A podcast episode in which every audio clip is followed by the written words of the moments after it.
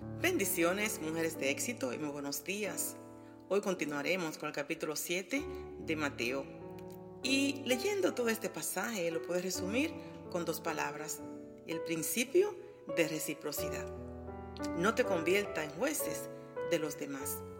El verso 3 dice, ¿por qué te fijas en la paja que está en el ojo de tu hermano y no echas de ver la viga que está en tu propio ojo? O un lenguaje más simple, ¿Por qué te fijas en lo malo que hacen otros y no te das cuenta de las muchas cosas malas que tú haces? Con la vara que tú mides, tú serás medido. No puedes pretender querer arreglar una situación ajena cuando tú tienes un problema mayor. En Gálatas 6.1 dice, hermanos, si alguien es sorprendido en pecado, ustedes que son espirituales deben restaurarlo con una actitud humilde. Pero cuídense cada uno, porque también podemos ser tentados. ¡Wow! ¡Qué diferente fuera el mundo! Se ve un poco más de comprensión. Los versículos 7 al 9, el Señor nos dice que también nos exhorta a ser diligente y perseverante en la fe y descubrir las dimensiones de su gracia. Y nos dice, pedid y se os dará Buscad y hallaréis. Tocad y las puertas se abrirán. Requiere una acción de nuestra parte. ¿Sabías tú que la pasividad es nuestro peor enemigo? Y me gusta cómo el Señor nos compara y nos dice, ustedes siendo malos, le dan buenas cosas a sus hijos, le dan lo que necesitan.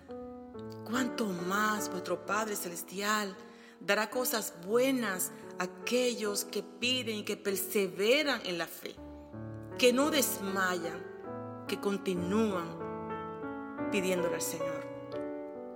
En el verso 12, Jesús tiene un, hace un cambio total, un giro total de pensamiento y vuelve a recalcar la importancia de amar al prójimo. No hagas a nadie lo que tú no quieres que te hagan a ti cumplir con la regla de oro. Vivir como Jesús quiere que vivamos es morir al yo. Es renunciar y dejar atrás toda esa conducta de la vieja naturaleza. Porque tenemos una encomienda del Señor. Entren por la puerta estrecha. Porque la ancha es espacioso. Por la ancha son muchos los que entran. Pero por la ancha es el camino de la perdición y a pesar de que tenemos que entrar sin nada que nos, cargue peso como Hebreos 12.1, dejando todo peso del pecado que nos asedia y corramos hacia adelante esta carrera que tenemos que cumplir. La puerta ancha nos da muchos placeres. La puerta ancha no nos exige nada. Podemos entrar con todo lo que queramos entrar.